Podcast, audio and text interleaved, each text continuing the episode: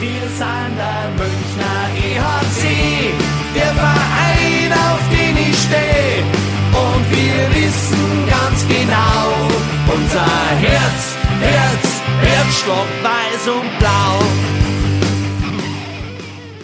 Servus und herzlich willkommen, Packmas Podcast Stammtisch, Episode Nummer 108. Die deutsche Eishockey-Liga hat uns endgültig wieder. Der Puck flitzt, es werden munter Tore geschossen. Äh, Gott sei Dank wieder mehr auf Seiten des EHC Red Bull München. Ich glaube, da können wir uns an diesem Wochenende diesem verlängerten Münchner Eishockey-Wochenende, wir nehmen jetzt einfach mal den letzten Donnerstag ja mit dazu, äh, können wir uns da, denke ich, nicht beschweren. Auch die Themen gehen uns nicht aus. Äh, wir gucken zurück, wir gucken nach vorne, links, rechts, vor, zurück und das macht man am besten in einer Dreierrunde und das machen wir heute zusammen mit Egel und Helmut. Ich grüße euch. Ja, servus. Du, ich musste jetzt gerade nachschauen. 108 schon. 108. Wo ist die Zeit hin? Das ist eine gute Frage. Also irgendwie ist viel Wasser die Isar runtergeflossen und unsere Augenringe werden auch immer tiefer. Ja, und wir sind, vor allem, wir sind immer noch da. Das ist auch nicht typisch für München, oder? Nein, wir sind noch nicht insolvent.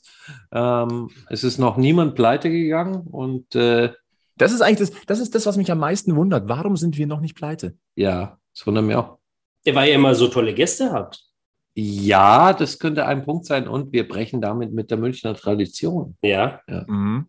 ja man muss auch dazu sagen, wir machen es so wie viele Formel 1-Teams. Ne? Also da müssen ja die Fahrer auch zahlen, damit sie mitfahren dürfen, teilweise. Bei uns ist so, jeder Gast muss sich immer einkaufen für eine Folge. Äh, es wird für Bulli übrigens langsam echt teuer. Ja, ja. Ja, ja ich wollte euch ja eigentlich an sich einladen. Ne? Ich habe euch ja vermisst am Freitag. Zur Wiesen meinst du? Ja. Habe mir gedacht, da ist ja der perfekte Stammtisch zusammen. Ja. Mich hast du gar nicht gefragt, Helmut. Mich hast du gar nicht gefragt. Ich habe euch doch markiert. Hallo. Also wenn ich Packmas anspreche, dann spreche ich euch doch in Gänze an. Das ist ja wohl selbstverständlich. Aber Flo, das merke ich mir, ich, ich spreche dich in Zukunft persönlich an. bitte. Ja? Telefonisch, via WhatsApp, via Fax bitte und Brieftaube. Ja, also die ganzen modernen Hilfsmittel, ne? Ja. Das ist alles, ist alles gut. Also Nein, mich also, bitte nur per Fax. Dich, dich, ich werde mein mobiles Faxgerät mitnehmen und äh, dich dann entsprechend okay. anschreiben. Nein, ich habe euch vermisst, wirklich. Okay. Das wäre ein toller Stammtisch gewesen. Aber hattest mhm. du Spaß? Ja, absolut. Absolut. Und vor allem im Gegensatz zum Sebi, der heute auch da sein wollte, hat der Helmut keine Wiesengrippen mitgeschleppt.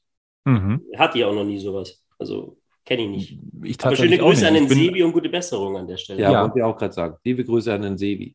Und danke an, an die Bulli-Redaktion, dass sie uns den Helmut einmal mehr ausgeliehen haben. Ja, das wird eher für euch teuer. Ne? Ah, das ja. waren aber harte Verhandlungen, du. Ja, ja. ja aber irgendwie ist, wenn der, wenn der Spieler, Schrägstrich, äh, äh, Mitkommentierer Bock hat, ne, dann, dann findet man immer eine Lösung. Das ja. stimmt. Das ist ja quasi ein fließender Übergang. Das wir stimmt. haben das Kommentieren aufgehört und zack, sind wir schon hier. Ja. Vielleicht auch der Transparenz halber. Also es besteht ja eine Leitung zwischen dem Studio Weiß und dem Studio Egel.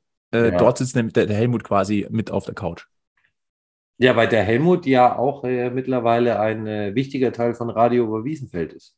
Diese Schnittstellen sind echt Ja, total. ist Wahnsinn. Ne? Ja. Schnittmengen werden immer mehr. Das siehst du mal, wie klein und überschaubar aber auch der Münchner Eishockey-Dunstkreis ist. Mhm. Sollen wir dann langsam mal so doch, doch dann mal äh, aufs Eis gucken? Achso, wir wollen auch über die Sachen heute, Spiele reden und so. Also ich habe irgendwie ja. so das Gefühl, wir wollten eigentlich über Eishockey reden. Ah, okay. Okay, gut. Ja, dann. Gut, gut, gut. Go dann sagen wir äh, München, Augsburg 6 zu 0, äh, Iserlohn, München 1 zu 4, Punkt. Gut, war schön, war eine gute Folge, Flo. ja, die Ergebnisse sagen doch mehr oder weniger alles. Also zumindest ist das am Donnerstag, aber da willst du ja bestimmt beginnen erstmal, oder? Das ist ja das Angenehmere jetzt. Das ist absolut das Angenehme. Ähm, ich sag mal so, wir hatten doch die Theorie, äh, dass die Wiesentrikots vor allem dazu führen sollten, den Gegner zu verwirren und aus dem Spiel zu nehmen. Hat funktioniert. Absolut, ja. Aber ich glaube, das lag ähm, nicht an den Trikots. Nein. Also wir haben es tatsächlich, du hast gesagt, schöne Grüße auch an der Stelle, dass die, dass die Wiesentrikots von oben gar nicht so schlecht ausschauen würden. Also zumindest aus der Reporterkabine fand ich die auch ganz okay. Ich Ehrlicherweise, ich meine, das Thema hattet ihr schon mal, ich weiß, aber man kann es jetzt ja mal nochmal ansprechen. Ich meine, die waren jetzt mal auf dem Eis. Man, das Herz hat man nie so gesehen. Ich finde, on Eis mit der Hose, den Stutzen und den Schlittschuhen ist es erträglicher als das, was in den Vorschaubildern zu sehen war. Ja. Ja. ja. Also man möchte nicht direkt speimen gehen, sondern ähm, es geht. Ja, es gibt da echt relativ wenige Leute, von denen ich weiß, die sagen, hey, dieses Trikot sieht gut aus. Also ich finde es jetzt tatsächlich auch nicht so mega gut. Äh, gab äh, schon schönere, gab auch schon weiter Aber schlechtere. es war schlau vom ERC, weil egal welches Trikot du hast, es sieht immer besser aus als das, was die Augsburger anhaben, wenn du gegen die spielst. Hot Take. Ist so. Also alles, was in München als Trikot getragen wird, ist immer noch besser als ein AEV-Trikot. Und von daher Glückwunsch an die Marketingabteilung. Das optimale Spiel dafür auszusuchen. Ja. Wollen wir sonst noch irgendwas sagen? Ich meine, so, so viel müssen wir jetzt zu diesem Derby nicht, nicht sagen. Das war ein Klassenunterschied. Und äh, wenn du nach zwei Dritteln 6-0 führst, dann ist es irgendwo klar und dann brauchst du im letzten Drittel auch nicht mehr den, dir den, äh, keine Ahnung, was ausreißen. Also. Also bei dem Derby bleibt bei mir, bleiben ähm, nicht so wahnsinnig viele Sachen, glaube ich, dauerhaft hängen. Ähm, eine ist, ich glaube, wir haben, und da möchte ich jetzt vorgreifen, auch auf das Iserlohn-Spiel heute, wir haben die beiden schlimmsten äh, Rumpeltruppen der Liga jetzt an einem Wochenende gesehen. Und, ähm, und das war erst Spiel drei, das waren erst Spiel drei und vier. Ja, aber ich kann es jetzt auch verraten. Ich, wir haben ja diesen Podcast-Kicktipp, wo alle Podcaster, die relevant sind im Eishockey, ähm, da tippen. Die, die nicht mitgetippt haben, sind halt nicht relevant. Ähm, Grüße an Shorthand News. Ähm, ähm, nee, ganz ehrlich. Also ich habe äh, da, äh, für mich waren da die, äh, ich habe beim Abstiegstipp immer ge, äh, geschwankt zwischen Iserlohn und Augsburg und ähm, ja, es bleibt spannend zwischen den beiden, glaube ich. Ja, unsere Tipprunde sagt alles. Also, also auch über die Ahnung, die wir haben. Ja, die massive äh, Fachkompetenz in diesem Kicktipp ist übrigens erwähnenswert. Aber deine Abstiegstipps, die sind äh, tatsächlich, äh, also nach dem, was wir jetzt gesehen haben, es ist schon harte Kost gewesen. Mhm. Schön aber, dass die Punkte da geblieben sind. Ähm, vielleicht auch mit, mit Blick auf, auf das Spiel heute, also jetzt, jetzt ist es 20 Uhr und 27 äh, am Sonntagabend, war doch auch das typisch, ja, schwere, schweres Stück Arbeit in Iserlohn, ne, lange Zeit wieder hinten gewesen. Keiner wusste wirklich warum, aber sowas passiert. Ähm, was mir positiv auffällt tatsächlich, ist, ähm, dass man sich nicht aus der Ruhe bringen lässt, auch wenn es mal ein bisschen länger dauert oder wenn du auch mal eine Phase hast, wo es halt einfach nicht so dolle läuft. Ähm, das ist, äh, das ist eine Qualität, die muss in einer Mannschaft, finde ich, meistens erst so ein bisschen reifen. Ich finde es bemerkenswert, dass es an äh, nach vier Spielen wenn man das in Köln ein bisschen außen vor lässt, ähm, eigentlich insgesamt bemerkenswert da ist. Es hat mir so in den letzten ein, zwei, zweieinhalb Jahren oftmals gefehlt. Ähm, dieses Selbstverständnis, wir, wir machen das noch und nicht hektisch werden. Ging es euch auch so? Dass das, also mich hat das irgendwie heute schon irgendwie auch, ich hatte immer das Gefühl, irgendwann landet das Ding drin. Ja, also ich war irgendwann hektisch, weil es mir irgendwann echt tierisch auf die Nerven gegangen ist. Du hast es jetzt sehr positiv ausgedrückt und hast gesagt, ja gut, man lässt sich nicht aus der Ruhe bringen. Ähm, ich hatte nach zwei Dritteln so ein bisschen den Eindruck, okay, man wehrt sich schon wieder nicht, weil ich, äh, also für mich war bis dahin das Sinnbild so Patrick Hager vor dem gegnerischen Tor, der dann nach dem Pfiff einfach mal noch einen mitkriegt und äh, zu Boden geht und da passiert nicht recht was, sondern es tut gar nicht weh. Naja, klar kann man jetzt sagen, sie haben sich nicht aus der Ruhe bringen lassen und nicht provozieren lassen. Yeah. Ja, aber ich fand, es war stellenweise halt, äh, ja, da hätte ein bisschen mehr Kreativität oder was nicht geschadet. Oder ich hatte ein bisschen Angst tatsächlich, dass wir es nicht schaffen, ähm, wenn spielerisch nicht funktioniert, es dann kämpferisch irgendwie zu lösen. Also es ist, am Ende ist es gut gegangen und es ist äh, mit Recht gut gegangen, weil wir natürlich über 60 Minuten die bessere Mannschaft waren. Aber ganz ehrlich, es hätte auch äh, schief gehen können.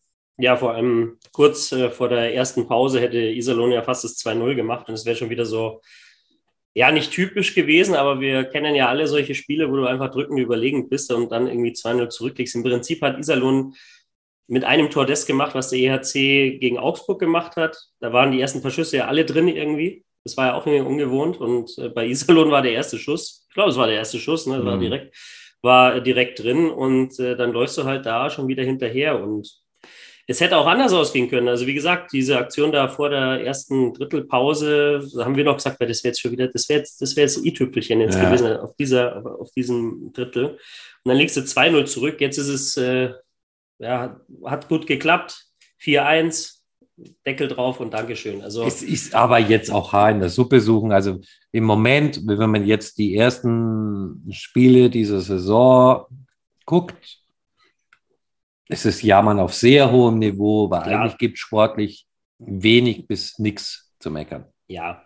Ich meine, wenn man da an andere Standorten schaut, frag Ja. mal in Mannheim nach Ja. oder in Berlin, auch wenn sie jetzt heute gewonnen haben. Zwar nach einer 4-0-Führung noch, ne, ähm, das noch verspielt, aber da ist schon so, wie du sagst, Jammern auf hohem Niveau. Aber Mai, es ist halt, also ein schönes Spiel war es nicht. Im Endeffekt, wie gesagt, hat man die drei Punkte und Ja, aber ein schönes solche Spiel. Spiele muss es ja auch geben. Und es ist ja auch klar, dass Iserlohn als auch Augsburg, die spielen jetzt natürlich nie so mit wie Mannheim. Das ist ja klar, dass die da eher versuchen, so dieses Münchner Spiel ein bisschen zu zerstören. Und Iserlohn hat es halt heute eigentlich 59 Minuten probiert, einfach sich hinten reinzustellen, mehr oder weniger. Ähm, Ja, aber Iserlohn hat sie heute auf die Spitze getrieben mit, äh, wie- kann ich nur destruktiv spielen und da kommt gar nichts. Also das ist ja, war ganz klare Hosen. Also äh, sorry, ich weiß nicht, wen die wirklich äh, ernsthaft schlagen wollen. Also ja, es ist halt die Spielweise gegen uns und die wirst du auch Nein, bei vielen, bei vielen nein. Teams noch sehen. Das, so, ist mir zu einfach, jetzt zu sagen, oh, da kommt München und dann stelle ich mich hinten rein nach einer Einzelführung. Nee, da kommt, da ist einfach nichts in dieser ja, gegen Mannschaft. Mannheim werden sie auch nicht wirklich viel mehr mitspielen. Ja, die spielen gegen niemanden recht viel mehr mit, weil Vielleicht gegen Augsburg. Ja, vielleicht gegen Das sind dann Augsburg. genau Also- die zwei Pole gegeneinander. Ja, also es sorry, wird, wird eine schwierige Saison in Iserlohn. ich will Höre ich da eine gewisse Vorfreude auf das Duell Augsburg gegen Iserlohn raus? Ja, Duell des Schreckens. Also ich will jetzt echt niemandem zu nahe treten, aber das hat mit DEL-Eishockey einfach nichts zu tun, was die beiden Mannschaften in diesen beiden Spielen jetzt angeboten haben. Sorry. Also das hat auch nichts damit zu tun, dass der ERC München so eine überragend tolle Mannschaft hat oder was. Es ist einfach schlecht.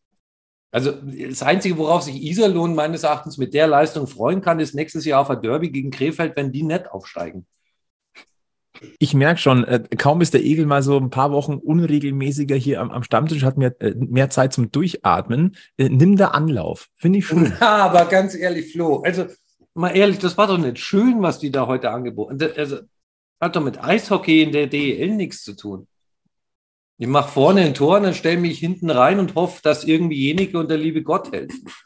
Nein, ich, ich genieße gerade einfach, wie du, wie du drauf los skatest in, in Eisschnelllauf-Manier gerade. Das, die, da muss man dich laufen lassen. Und die Dachis sind doch die gleiche Nummer. Also, Es hört da nicht auf, ne? Er macht weiter. Ja, ja. Also Also- Helmut, Helmut, wir können uns jetzt zurücklehnen und die Show genießen. nee, so einfach mache ich es euch nicht. Nein, Egel, ich schmeiß dir einfach jetzt aber noch einen Terminus hin. Ja, bitte. Philipp Krening. Ja, mega. Also ganz ehrlich, und das ist ja der Punkt, da kommt ein 18-Jähriger daher und ist auffälliger als jeder Spieler in Iserlohn. Und Und Im Übrigen auch auffälliger als die meisten ERC-Spieler. Ja, also Ja. wirklich positiv aufgefallen, weil engagiert, der, der scheißt sich einfach nichts. Der geht in die Zweikämpfe, der geht in die Schubsereien vom Tor, der hat Speed, der hat Bock. Also ich habe heute, glaube ich, schon mal den Vergleich gehabt, eigentlich ist es irgendwie so der bessere Justin Schütz. Uh, das ist nicht mal ein Hot Take. Ja, Ja, ja, aber ich war letztes Jahr schon großer Fan von Philipp Barek. Bist du immer noch. Bin ich immer noch. Aber der setzt vielleicht sogar noch ein Nümmerchen drauf. Ich mag halt so junge, engagierte Spieler, die sich nicht scheißen, die da reingehen und sagen: So, ihr seid die großen Namen. Na gut, ihr seid Iserlohn, aber äh, trotzdem und äh, da einfach mal äh, das annimmt und äh, reinwirft, was sie haben. ja. Und ich habe mich total für den Jungen gefreut, dass der heute sein Tor gemacht hat. Mehr als verdient. Und ich hoffe wirklich, man hat sich dann am Ende einigen können auf, äh, der darf den Puck behalten. Das ist ja so eine Geschichte, ne? Jetzt mit den, äh, den teuren Spielpucks. Ja, aber bitte. Also, Also, bitte den Fuffi. Also ganz ehrlich, wenn ich jetzt einen Aufruf mache hier bei der Packmas Community, äh, dann schmeißen wir den Fuffi irgendwie zusammen, damit der Junge diesen Torpuck behalten kann. und Wulli schmeißt auch noch mal ein paar Euro mit rein. Also, Entschuldigung. Also das war, das war aber genau die Diskussion, die wir auch, oder das war im Prinzip keine Diskussion, aber genau das haben wir gesagt am Ende, als diese Diskussion auf dem Eis stattfand. Dieser Puck, den kannst du einfach nicht mitnehmen. Da müssen ja erstmal irgendwelche, diese, dieser Chip muss da ausgelesen werden und so weiter. Aber da war ja am Ende tatsächlich diese Diskussion, also zumindest haben wir es so interpretiert, ob er diesen Puck bekommen kann. Das ist in Nordamerika gang und gäbe. Es Ja, bei doch, uns bei uns mittlerweile auch. auch gang und gäbe, dass du diesen ersten Puck mitnimmst. Ja, Also bitte. scheiß auf die Daten da drauf, dann sollen sie es auslesen, aber die sollen um Gottes Willen den Jungen den Puck geben. Vielleicht ein, zwei Worte noch zu Philipp Grening, weil das wird vielleicht dem einen oder anderen noch nicht bekannt sein. Äh, 18 Jahre alt, kommt aus der äh, Red Bull Academy. Seit 2018 ist er da drin, kam aus Ravensburg dorthin, also seit, acht, seit 2018 Teil äh, des RB Hockey äh, Universums, möchte ich es jetzt mal nennen. Und äh, ja, ist so ein bisschen in die erste Mannschaft von München gespült worden, weil wieder der ein oder andere Ausfall einfach auch zu beklagen war. Und bisher macht er eigentlich wirklich gute Werbung für sich selbst. Ja, und ich frage mich tatsächlich, wenn der ein oder andere Ausfall zurückkommt, ob es ihn dann auch wirklich wieder rausspült. Können wir ja nachher dann auch gleich drüber reden, wenn wir auf die nächsten Wochen blicken. Soll ja der ein oder andere zurückkommen. Spoiler. Ja, ähm, also wo wir es ja sicher wissen, sind äh, Lutz und Suber. Camps sind beendet und Gott sei Dank kommt äh, Suber wohl tatsächlich nochmal zurück. Wie oft wir den noch in Europa sehen, wenn es da so weitergeht in Nordamerika, pff, ja, das steht in den Sternen. Ähm, Vareka ist wohl wieder fit. Und hinten dran äh, drücken äh, Parks und äh, Smith ja auch noch. Sind Wollen wir jetzt nicht vorgreifen. Müssen Auch nicht so schlechte Namen übrigens. Ne? Äh, Durchaus, durchaus. Ähm. Ähm, Also da haben wir gleich noch ein bisschen was zu diskutieren. Ich würde gerne noch einen weiteren Namen reinwerfen in diese Runde. Oh, jetzt bin ich gespannt. Conny Abelshauser. Er hat sich mega gesteigert. Also wir, man muss ja sagen, wir haben ihn schon äh, des Öfteren hier mal ein bisschen, bisschen, bisschen, ja nicht in die Mangel genommen, aber durchaus kritisiert. Ja. Ähm, aber man muss sagen, so in den letzten Spielen, er ist jetzt noch, er ist jetzt nicht auf, auf dem Level, wie wir ihn schon mal gesehen haben, aber der, er ist wieder sehr solide unterwegs. Und er ist, ähm, er ist wieder Szene, näher an heute- Genie als an Wahnsinn. Ähm, ja, eine, eine Szene, die mir heute tatsächlich auch irgendwie hängen geblieben ist, ähm, als er die Strafe gezogen hat und aber trotzdem quasi sich noch gestreckt hat, um den Puck nochmal vors Tor zu bringen, trotzdem noch. Ja, ich weiß nicht halt- warum. halt also Conny. man, das, ist, das kann man, man kann natürlich jetzt sagen, dass ich das voraussetze von einem Eishockey-Profi auf, auf Top-Niveau. Trotzdem ist es etwas, das für mich trotzdem irgendwo so ein bisschen, bisschen was aussagt, auch über die aktuelle Form, auch den aktuellen Drive. Ja, aber das ist halt Conny. Also ich glaube, auch bei jeglicher Kritik, die auch ihr geäußert habt, stand ja nie zur Debatte, dass er nicht Einsatz bringt. Und diese Szene ist halt, das ist halt Conny, der bringt halt den Einsatz, klar. Äh, Ich glaube, du hast es mal gesagt, ne? Er ist auch immer mal für ein kleines Fehlerchen gut im Spiel, ob es jetzt im Aufbau ist oder, ne? Ähm, ja, aber ich glaube, den Einsatz hat ihm ja nie einer abgesprochen, oder? Dass der Bursche will und dass der sich dann heiratet, brauchen wir nicht diskutieren. Nein, Genie und Wahnsinn haben wir ja schon oft gesagt und im Moment ist er meines Erachtens wieder näher an Genie als an Wahnsinn. Ähm, ich freue mich über jede gute Aktion vom Conny von ganzem Herzen, weil ähm, die braucht er auch, weil er weiß selber, die, die, die letzten ein, zwei Jahre waren jetzt nicht sein bestes Hockey. Jetzt ist mal eine Frage von mir an euch.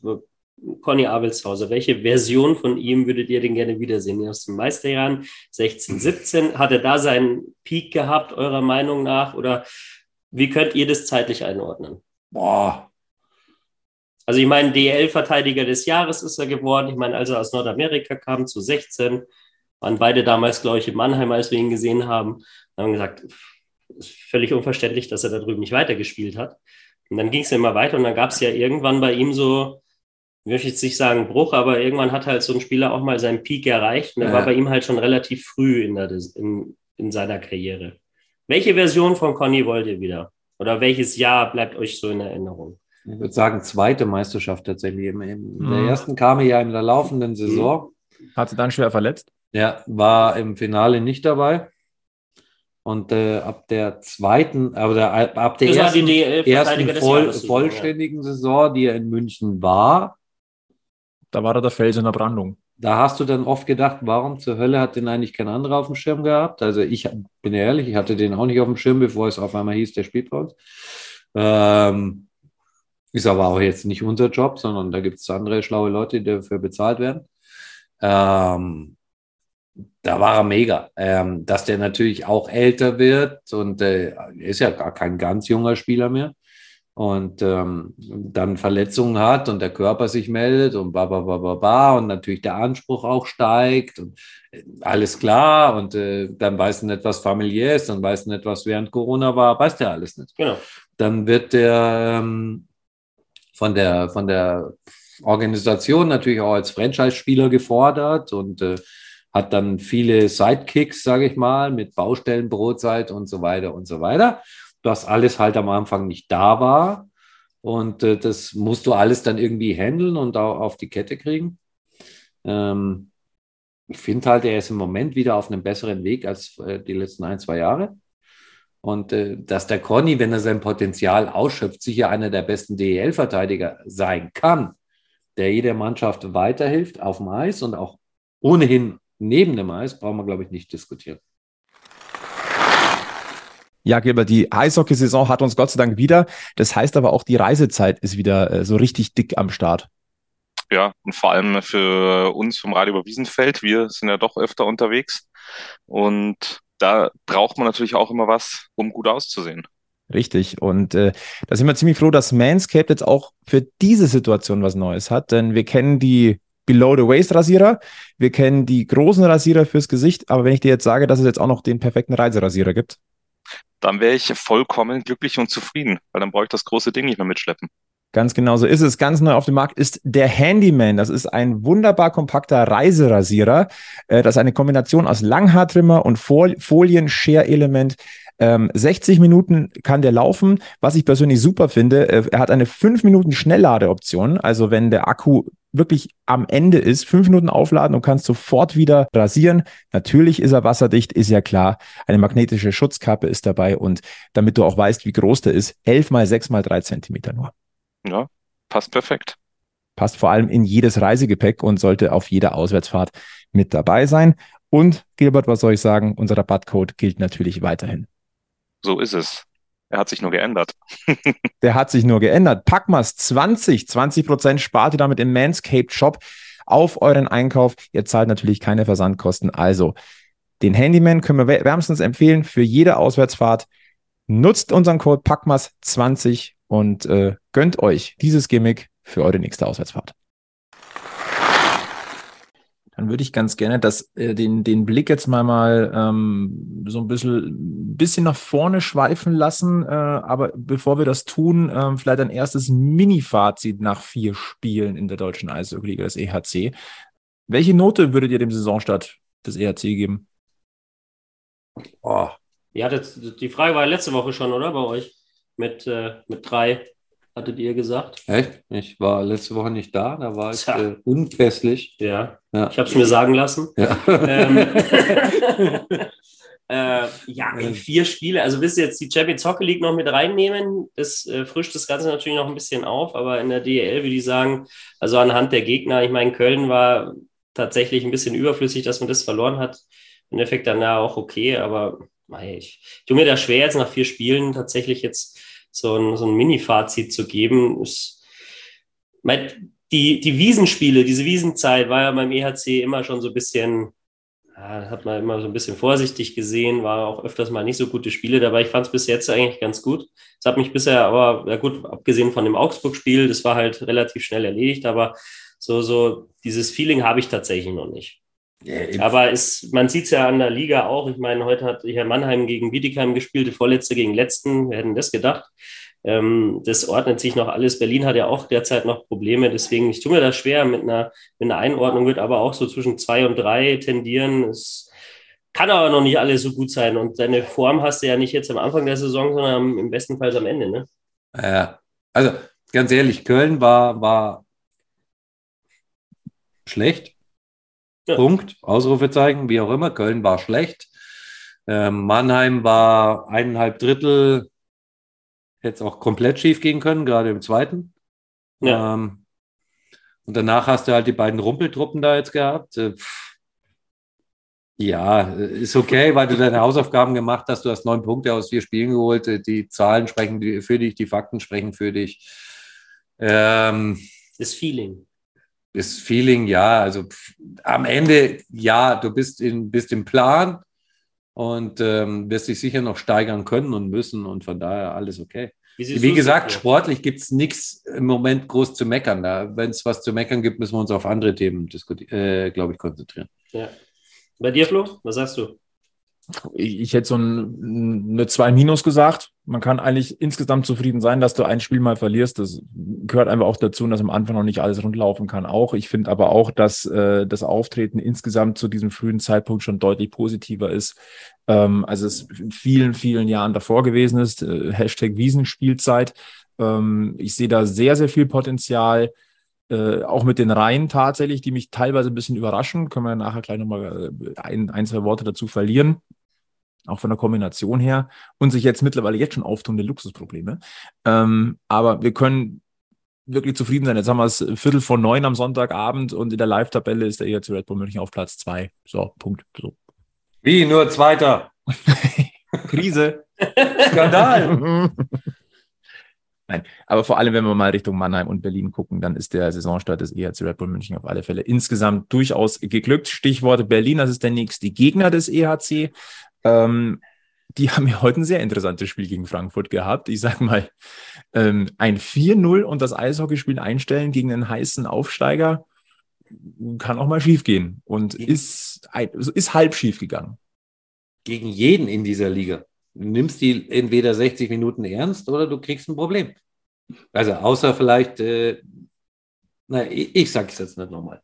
Nein, muss man ja auch nicht. Nein, also, aber ihr habt, ihr habt es bestimmt mitbekommen, äh, Berlin 4-0 vorne nach zwei Dritteln gegen Frankfurt äh, und am letzten Drittel einfach mal auf 4-4 gestellt, äh, die Hessen und dann ähm, das Ding hat dann Berlin noch gewonnen. Äh, Glückwunsch übrigens an Frank Mauer an sein erstes Tor für, die, für den neuen Arbeitgeber. Ähm, freut hat uns. Wiesenbesuch auch gut getan, ne? Ja, der Wiesenbesuch scheint ihm gut getan zu haben, ja. Und äh, Wiesen ist anscheinend auch Anziehungspunkt nicht nur für aktuelle Münchner Spieler, auch für Ex-Münchner Spieler und auch für Spieler, die mit dem EHC eigentlich überhaupt nichts zu tun haben. Aber Wiesen ist halt Wiesen. So, So, so nämlich. genau. Der nächste Gegner, wie gesagt, des EHC ist unter der Woche jetzt am Mittwoch äh, oder sind die Eisbären Berlin am Oberwiesenfeld. Mittwochabendspiel. Dieses Topspiel an einem Mittwochabend tut ein bisschen weh. Ähm, aber gut, wir machen den Spielplan nicht. Ähm, leicht kriselnde Berliner zum Saisonstart. Äh, aktuelle Live-Tabelle auf, äh, sind sie auf Rang 13. Okay, das, also die, die, bei denen stottert es noch ein bisschen. Ähm, aber es ist eine interessante Woche, die vor uns liegt, denn ähm, Berlin hat heute gegen Frankfurt gespielt. Lustigerweise, der nächste Gegner ist Berlin von München und den, den Gegner darauf am kommenden Freitag ist Frankfurt. Und die sind ja neu in der Liga. Vielleicht hat es noch nicht jeder mitbekommen. Die sind wieder da. Und uns ist mir aufgefallen, so extrem viel wissen wir nicht über Frankfurt. Was machen wir? Wir klopfen einfach mal an bei den Kollegen vom Bamble Hockey Podcast aus Frankfurt. Und äh, das Schöne ist, man hat ja schon eine Verbindung. Wir sind der Stammtisch mit Bier. Die sind Bamble Hockey. Die haben Wein. Das lässt sich wunderbar vereinen und deswegen habe ich mich heute Nachmittag nach deren Spiel gegen oder in Berlin nach diesem denkwürdigen Spiel mal zusammen äh, ge- gecallt, wie man ja heutzutage sagt. Und dementsprechend gut gelaunt war unsere kleine Gesprächsrunde, die ich euch hier natürlich nicht vorenthalten möchte. Packmas featuring Bamble Hockey. Kleiner Vorausblick auf das, was uns erwartet bei Frankfurt gegen München. Ja, es ist Sonntagnachmittag, 16.50 Uhr. Äh, Wir nehmen jetzt quasi diesen Slot vor der eigentlichen Packmas-Aufzeichnung auf, aber es hat auch einen guten Grund. Äh, Ich habe gute, gut gelaunte Gäste, wie ich vermeine, denn ähm, am Nachmittag war ja heute schon so ein, ein Eishockeyspiel, das wieder so ziemlich alles hatte, was man gerne äh, so in der deutschen Eishockeyliga auch sieht. Und nachdem ähm, in, am Ende der kommenden Woche der EHC Red Bull München das erste Mal auf die äh, Löwen Frankfurt trifft, dachten wir uns, wir holen uns mal ein bisschen Expertise vom Main und deswegen freut es mich richtig, richtig deftig, äh, dass wir Phil und Alex haben vom Bamble Hockey Podcast. Ich grüße euch. Gute. Gute. Erstmal auf diesem Wege auch nochmal herzlich willkommen in der Deutschen Eishockeyliga. Äh, virtuell ähm, in den sozialen Medien haben wir das ja schon gemacht, aber mich freut es wirklich sehr, dass Frankfurt wieder in der Deutschen Eishockeyliga ist. Äh, Zwölf Jahre Abstinenz. Äh, darauf äh, auch ein Prost, würde ich fast mal sagen. Ich meine, wir sind ja ein Stammtisch. Sehr gerne und äh, vielen Dank. Ja, wir sind, äh, kann ich auch schon mal sagen, auch sehr froh, dass wir wieder zurück sind in der DEL. Zwölf Jahre waren lang genug. Ja, absolut. Und ich sage mal so, ne, Frankfurt ist durchaus auch mehr eine Reise wert als so vielleicht manch anderer Standort. Zumindest leichter zu erreichen. Ja, also auf, auf allen Wegen. Mit dem Schiff wäre es interessant, aber auch da wird man irgendwie einen Weg finden. Aus München. Über die Isar. Das könnte Isar, echt schwer Donau, werden. Mein Donaukanal irgendwie. Ähm, Wäre vielleicht was. Wird eine Woche dauern, aber Mhm. Ich, ich sehe schon irgendwie so ein Schlauchboot von, von München aus in die Isar, äh, dann hoch auf die Donau und dann gegen die Fließrichtung. Das könnte echt interessant werden. ja, jetzt wird's ja albern.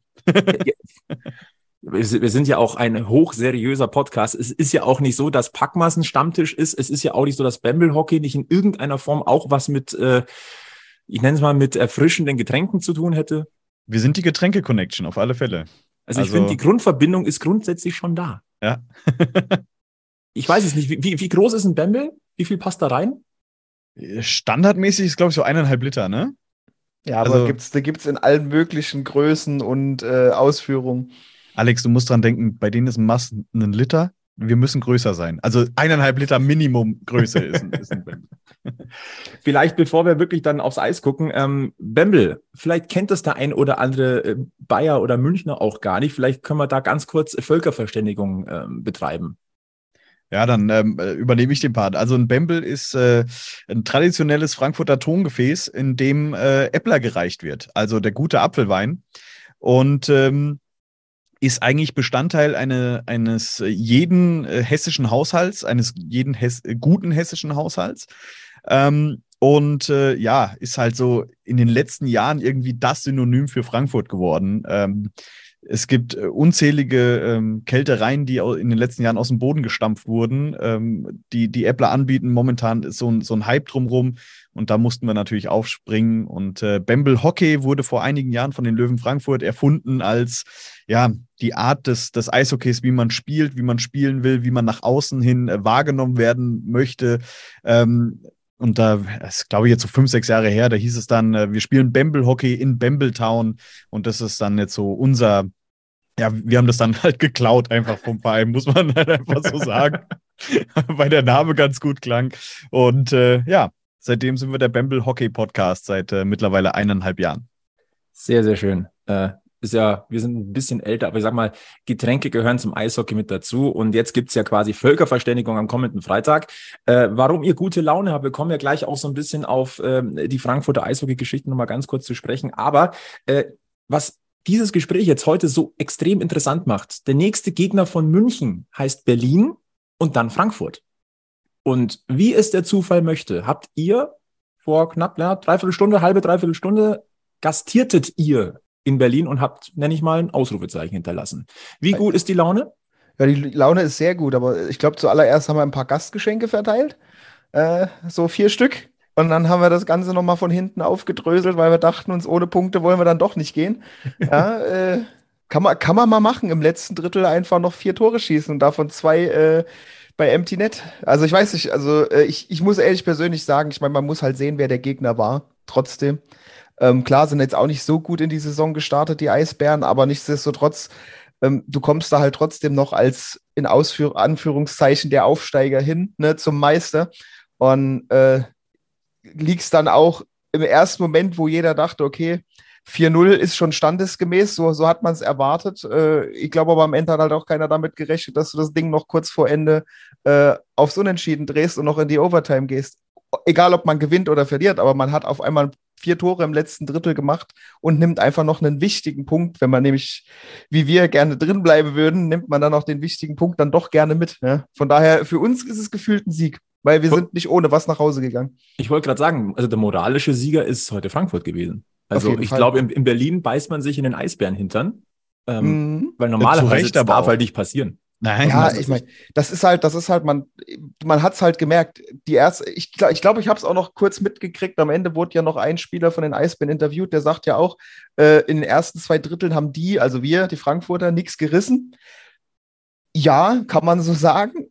Aber der hat auch gesagt, das ist wie die letzten Spiele von, von den Eisbären, die haben es dann halt schleifen lassen und dann holst du automatisch die Teams zurück. Ich meine, nicht jeder schafft es vielleicht dann auch noch im letzten Drittel vier Tore zu schießen, aber ja, im Endeffekt war es halt so. Da wurde dann irgendwie so ein bisschen gedacht, naja, das Ding haben wir schon in der Tasche. Ja, und dann mit einem hochmotivierten Aufsteiger äh, ist da nicht so gut Kirschen essen, glaube ich dann. Oder was heißt, glaube ich, hat man gesehen. Da ist dann einfach noch Bums drin. Und gerade, ich merke, man merkt es auch bei unseren letzten Spielen ein bisschen, finde ich, sobald wir das Tor schießen, das erste, in irgendeiner Form, dann ist da ein Drive drin, dann, dann, dann dann sind die Löwen bissig, so kann man es schön sagen. Ne? Dann, dann, ist, dann ist da einfach der Wille da, mehr zu machen, mehr zu machen. Ich meine, wie gesagt, heute waren die, das, das, vorletzte, das dritte Tor war, ich glaube, zwei Minuten oder knapp unter zwei Minuten vor Ende. Und das nächste ist ja im Prinzip fast schon im, im übernächsten Angriff gefallen. Also in den letzten zwei Minuten dann noch in, in Empty-Net-Situation äh, noch die Tore zu machen. Ich, da, siehst, da sieht man wirklich die Moral einfach, die da aktuell in dem Team drin ist und dieser, dieser Wille einfach zu zeigen, hey, wie, wie wir so schön sagen, unser Motto, wir sind gekommen, um zu bleiben. Ne? Mhm. Nein, auf alle Fälle beeindruckend. Und wenn wir jetzt mal ganz ehrlich sind, ähm, mit dem Saisonstart bisher kann man doch eigentlich am Main relativ zufrieden sein als Aufsteiger, oder? Also ich meine, ihr, ihr steht auf alle Fälle mal für Spektakel am Saisonstart. Also der Torschnitt ist nicht so verkehrt, der Spektakelschnitt ist nicht so verkehrt. Ähm, wie ist das Nervenkostüm? Wie zufrieden seid ihr bisher? Es wäre ja vermessen zu sagen, wenn wir nicht zufrieden wären mit diesem äh, Saisonauftakt. Wir haben jetzt in äh, vier Spielen sieben Punkte geholt da, also das, das erste Spiel gegen, gegen Wolfsburg, da waren wir brutal nervös, drehen das Ding nach einem 2-0 Rückstand, gewinnen das locker flockig mit 5 zu 2. Dann diesen blöden Dämpfer gegen, gegen Bremerhaven, wo du 4-3 zu Hause verlierst, nachdem du relativ früh 3-0 führst. Das hättest du auch nicht verlieren müssen. Ähm, dann klatschst du jetzt am Freitag Iserlohn weg mit 5 zu 2 und erkämpfst dir heute auf überragende Art und Weise einen Punkt in, in Berlin. Ähm, dass die das in Overtime gewinnen. Mir war noch nie ein Gegentor so scheißegal. Weil es war wirklich so, okay, gut, mhm. die, den Extrapunkt habt ihr jetzt, aber diesen einen nehmt ihr uns nicht mehr weg, weil das äh, einfach das viel, viel wichtiger, dass wir da nochmal rangekommen sind. Und ähm, das heißt, du hast jetzt eigentlich nur fünf Punkte liegen lassen und wenn mit ein bisschen Glück hättest du die halt auch noch geholt. Also diesen Extrapunkt heute hättest du holen können und du hättest jetzt nicht unbedingt nach 60 Minuten verlieren müssen gegen Bremerhaven, weil wir da auch noch in der letzten Sekunde eine Riesenchance hatten. Also, ähm, also das ist brutal. Denn natürlich kannst du nicht vergleichen mit dem Saisonstart letzte Saison in der zweiten Liga, wo du die ersten sieben Spiele gewinnst. Aber da warst du halt auch absoluter Liga-Krösus und jetzt bist du Aufsteiger. Ähm, vom Papier her, was du für eine Mannschaft geholt hast, okay, die ist gut für Platz, wenn alles gut läuft, 10, 11. Aber äh, dass du da jetzt so rein, äh, rein startest, das ist brutal und hätte, glaube ich, keiner gerechnet mit. Liegt aber wahrscheinlich auch so ein bisschen daran, dass natürlich das große Fragezeichen da ist. Ne? Also für die arrivierten DL-Teams ist Frankfurt jetzt komplettes Neuland. Ähm, du weißt nicht genau, was da kommt. Du weißt, da kommt ein überragender Zweitligameister, der durch die Playoffs gepflügt ist. Kann man ja auch nochmal ganz ehrlich sagen, er ungeschlagen durch die Playoffs einfach mal gehen und sich dann die Krone holen. Äh, das ist ein Ausrufezeichen. Aber trotzdem weißt du nicht genau, was da kommt. Und ich glaube, das hilft den, den Löwen momentan auch noch so ein bisschen. Ähm, je länger die Saison wird, desto mehr wird man sich wahrscheinlich auch darauf einstellen können, was da kommt. Ähm, ihr habt es vorhin angesprochen, Bamble-Hockey-Stil. Ähm, was zeichnet denn dieses Bamble-Hockey aus? Tja, ist aggressiv draufgehen, ähm, ist schnell nach vorne spielen. Das bist du halt einfach gewöhnt, eben weil eben dein Kader normalerweise unter den Top 3 waren in den letzten Ligen. Egal wo du warst. Äh, Regionalliga, Oberliga, DL2. Also in den letzten zwölf Jahren gab es äh, jetzt nie vor der Saison, dass es hieß, oh, mal gucken, ob wir die Playoffs erreichen, sondern ganz klar ist, Liga dominieren und Meister werden ist immer das Ziel gewesen, zwölf Jahre lang. Ähm, und das heißt halt einfach, in, in erfolgshungrig. Und das hat man ja auch gezeigt, indem man zweimal die DEL2-Meisterschaft eben geholt hat. Und das führt man jetzt eben auch weiter. Ne? Also ähm, auf Sieg gehen, ihr, ihr würdet in München sagen, wir scheißen uns vor nichts. Ähm, hat man jetzt gesehen, da, wir fahren zum Meister hin, liegen 4-0 hinten. Ja, das Spiel dauert 60 Minuten und bis zur 60. Minute kämpfen wir und gucken wir, dass wir alles erreichen. Und das hat, ähm, das ist so eigentlich das, was Bamble Hockey ausmacht. Mhm. Und ich meine, dieses Gefühl musst du ja auch überlegen. Du, du holst immer diese Spiele wieder auf, selbst wenn du hinten liegst. Ne? Du gewinnst die Spiele. Das, du hast ja schon so eine gewisse Grundmotivation als Aufsteiger drin. Und dann schaffst du solche Sachen, auch wenn du heute verloren hast. Die Jungs gehen jetzt nach Hause und wissen, Alter, wir haben im dritten Drittel einfach einen Ausgleich geschafft. Vier Tore gegen den Meister. Und das nehmen die mit. Und das, das, das spulen die beim nächsten Spiel am Dienstag genauso wieder ab. Und äh, wie gesagt, man nimmt, man nimmt einfach so dieses, dieses Gefühl, wir sind wieder da und wir können das und man sieht, wir, wir schaffen das und das nehmen die mit. Und solange diese, die, diese Streak sozusagen hält, wären das noch ganz lustige Spiele in nächster Zeit. Und man muss ja auch sagen, im Vergleich zu Bietigheim letztes Jahr sind wir ja kein normaler Aufsteiger, sage ich es jetzt mal. Ne? Das sieht man ja auch an den Verpflichtungen, die wir geholt haben. Ein Dominik Bock und ein Carter Roney hätte kein anderer äh, Neuling höchstwahrscheinlich verpflichten können. Ähm, das ist schon, man geht einfach mit einem anderen Drive da rein in diese Liga. Auch unter den Fans ist es so, okay, wir sind jetzt endlich wieder in unserem Nest, in unserer Höhle. Da sind wir eigentlich vom Kopf her, vom Mindset her nie weg gewesen. Frankfurt war immer im Kopf ein DEL-Standort. Und alles andere war so, es hört sich jetzt arrogant an, aber so ein bisschen unter der Würde. Ja. Ähm, und das merkst du jetzt halt einfach auch. Das merkst du beim Dauerkartenverkauf. Wir haben äh, über 2000 Dauerkartenverkauf, neuen Rekord aufgestellt. Jetzt in den ersten zwei Spielen waren über 5500 Zuschauer da. Ähm, also das ist, die Euphorie ist da und eben auch das Mindset. Und, und äh, nochmal zu dem Rekord mit den Dauerkarten, nicht Löwen-Rekord, sondern Lions-Rekord gebrochen. Also vor ewigen Jahren, da, da, siehst du einfach, was da, was da bei den Fans, auch bei den Älteren gerade, die die Zeit noch kennen. Ich meine, es kommen ja natürlich auch viele Jüngere dazu, die kennen nur die Löwenzeiten, ja, aber du merkst einfach, da ist, da ist einfach auch bei den Fans, es ist wie bei der Mannschaft, die Fans tragen das mit, die haben Bock, die wollen sehen, das siehst du auch an den Zuschauerzahlen. Also die sind jetzt stetig bei 5000 bis jetzt gewesen, ja, oder drüber. Ähm, ja, das hast du sonst äh, in der DL2 zwar auch bei gewissen Spielen, aber halt nicht durchgängig. Jetzt kann da kommen, wer will. Du hast neue Gegner, die sind natürlich interessanter, die sind oder generell die Liga ist natürlich interessanter. Plus du bist wieder da, also das ist halt eigentlich, das zieht sich vom Verein bis zu den Fans komplett durch, diese Euphorie. Und auch Frankfurt bei den griechischen Fans. Nee, Flo, du hast jetzt hier Sendepause. Wir machen das jetzt hier, Alex und ich.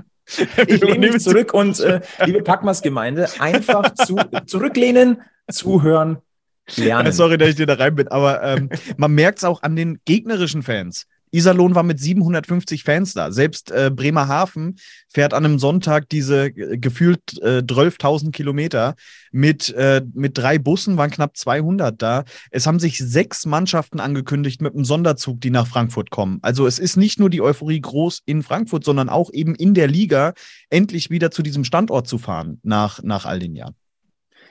Frankfurt hat Bock das ist eigentlich schon die Zeile, die man haben kann. Und zwar mehrfach, also auf mehreren Ebenen. Und ähm, weil ich es gerade gesagt habe, natürlich ist Frankfurt auch alleine vom Namen her ein anderer Aufsteiger. Ne? Frankfurt klingt jetzt anders und das meine ich jetzt nicht respektierlich gegenüber Bietigheim oder so, aber Frankfurt ist halt nun mal eine der Metropolen in Deutschland. Und wenn die wieder auf der Landkarte sind, ja, bitte, das hat halt einfach auch ein anderes, eine andere Anziehungskraft, möchte ich auch fast schon sagen. Ähm, ihr habt schon ziemlich viel angesprochen. Ähm, ich würde ganz gern einmal in den Rückspiegel gucken, denn dieses Duell, was wir am Freitag haben zwischen den Löwen Frankfurt und dem EHC Red Bull München, ich habe extra nochmal nachgeguckt und ich glaube, es ist wirklich so, dass es dieses Duell in der deutschen Eishockey-Liga das erste Mal wieder gibt seit 20,5 Jahren. Weil als Frankfurt aus sich aus der DEL hat verabschieden müssen, damals noch die Lions. Genau in diesem Sommer ist der EHC München nach oben und ihr seid raus. Und das letzte Mal davor, dass München DEL-Standort war, waren ja noch die alten Barons. Und das letzte Duell zwischen den Munich Barons und den Lions Frankfurt war am 1. März 2002. Da hat sich noch keiner von uns für Eishockey interessiert, tatsächlich.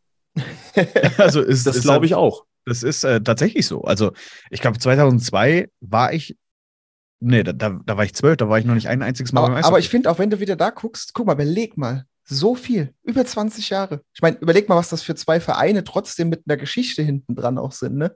Mhm. Dass, dass, dass du darüber redest jetzt und du denkst dir, wow, wow da, da habe ich noch nicht mal dran gedacht, Eishockey-Fan zu sein. Oder weißt ja. du, oder wenn, selbst wenn du es schon warst, du, du, erinnerst dich und denkst dir einfach, mein Gott, 20 Jahre. Und ich meine, beide Vereine haben eine Um, also, ne, ich meine, die Barons gab es nicht mehr, EHC München war es dann, Red Bull ist es jetzt. Und ich meine, bei uns war es ja nicht anders. Damals war es die Eintracht, dann waren es die Frankfurt Lions, jetzt sind es die Löwen Frankfurt. Ich meine, da siehst du mal, was da eigentlich jetzt grundsätzlich an Geschichte halt bei beiden Vereinen trotzdem hinten dran hängt.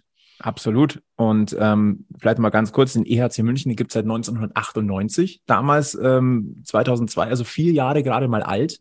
Äh, die Löwen Frankfurt jetzt, wie man sie jetzt kennt, gibt es eigentlich erst seit 2010. Ähm, vielleicht können wir das auch nochmal aufdröseln.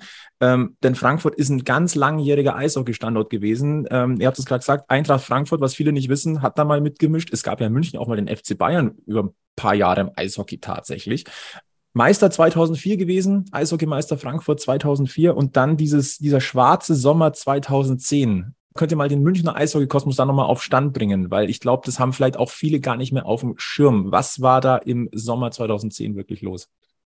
wir können es jetzt schnell abreißen, ähm, indem wir sagen, ja, man hat so ein bisschen über die Verhältnisse gelebt und äh, das Geld ist ausgegangen.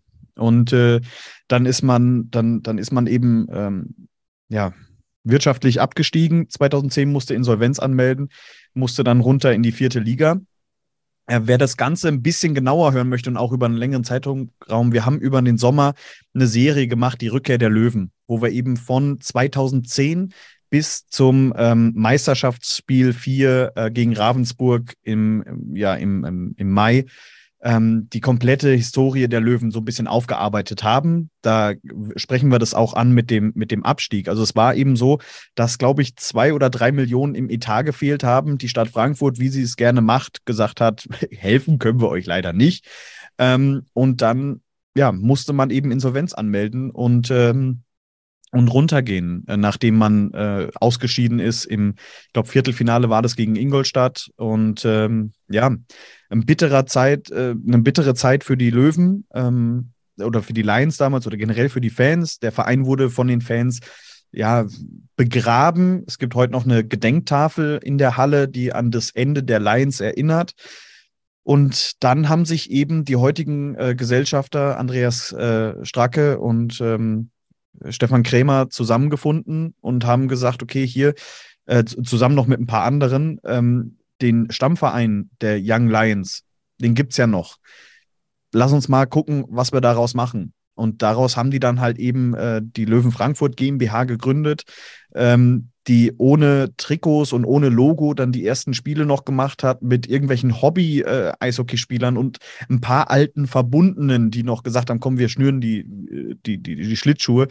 Ähm, ja, und wir sagen es immer so ganz gern, dass äh, diese Young Lions damals so die kleine Glut war, äh, aus der dann später Löwen on Fire wurde ähm, mit dem man dann eben die nächsten zwölf Jahre sich durch die Ligen gekämpft hat, gegen alle Widerstände, die es gab von Verbänden und von anderen Vereinen und teilweise sich selber Beine gestellt hat, ähm, bis, bis man dann endlich in der DEL war. Und ich merke schon ziemlich viel also, Parallelen eine zwischen München und Frankfurt, so dieses immer ein bisschen Stehaufmännchen. Ja, das, ja. Also ich, ich habe heute Alex äh, dreimal geschrieben, keiner boxt Frankfurt um, äh, nachdem wir hier gegen äh, Berlin äh, wieder zurückgekommen sind. Und irgendwie stimmt das äh, in, in der kompletten Geschichte der, der Lions und Löwen. Ich muss ganz ehrlich sagen, äh, ich freue mich mega oder wir freuen uns mega, dass Frankfurt wieder mit dabei ist. Meine einzige bisher sportliche äh, Verbindung mit Frankfurt war ein Besuch am Bornheimer Hang, FSV Frankfurt gegen 1860 anno 2015. Da bin ich aber Eis an der Eissporthalle vorbeigelaufen. Ja, die ist direkt hinten dran, genau. Ja, also und da, damals habe ich schon gedacht, ach, Eishockey, da wäre auch mal ziemlich cool. und jetzt kommt es wieder dazu. Ähm, aber Stichwort Halle, bevor wir dann äh, euch in den wohlverdienten äh, Sonntagabend auch entlassen, das ist auch was ganz Spezielles bei euch. Also ich habe schon ein, zwei Tipps habe ich schon bekommen. Ähm, zum Beispiel, zieh dich nicht zu warm an. Ja, also gut, ich dachte, jetzt kommt bei dem Hallenthema was anderes. Das, das können wir gerne noch nachschauen. Ja, ja, äh, für, nee, für, eine neue ja. Halle haben wir keine Zeit jetzt. Das würde ich wollte gerade sagen, für die, neue, für die neue Halle, da, ja gut, das, die, die, da können wir drüber reden, das wird eh nie, gefühlt nie passieren. Ähm, außer, außer vielleicht Red Bull hat Lust, bei uns auch noch einzusteigen, dann könnte das schneller gehen. Nein, ähm, das, also bei uns, ja, wollte ich gerade sagen, Jacke für den Weg, ja, aber bei uns in der Halle braucht er reicht ein T-Shirt eigentlich.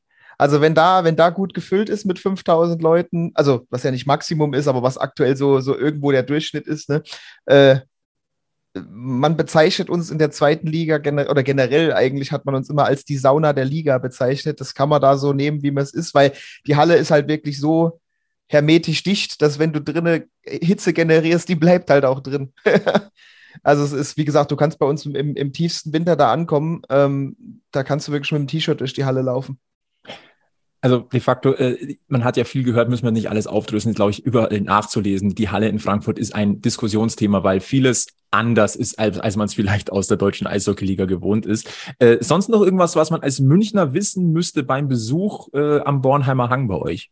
Ja, wenn ihr mit dem Auto kommt, Parkplatzsituation ganz schwierig seit dieser Saison. Das heißt, am besten äh, ein bisschen auswärts parken.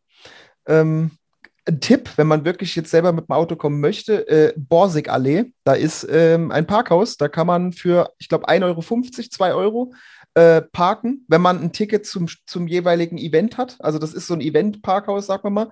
Und von dort fährt die U-Bahn direkt bis an die Halle. Also das ist halt so ein Ding, wo man sagen kann, bevor ihr euch da eine Stunde vor, vor der Halle irgendwo krumm und buckelig sucht und einen Parkplatz äh, haben wollt, wenn ihr nicht gerade sehr frühzeitig dran seid, dann äh, Aber die Messe ist doch vorbei, oder? die ist vorbei, aber nichtsdestotrotz, äh, die, sobald wieder Zirkus oder sonst irgendwas Ja, ja, da steht, ist halt wieder vorbei, weil da ist gefühlt auf diesem Festplatz vor der Halle, der heißt nicht umsonst Festplatz, weil da ist entweder sowas wie eine Kirmes im Prinzip oder es ist ein Zirkus oder was weiß ich oder also es, es, sind, es sind immer irgendwelche Sachen drauf, das heißt, du kannst dir nie 100% sicher sein, ist der Platz frei, kannst du dort parken oder kannst du dort nicht parken? Und je nachdem, wann du kommst, kriegst du noch einen Parkplatz oder kriegst du halt keinen.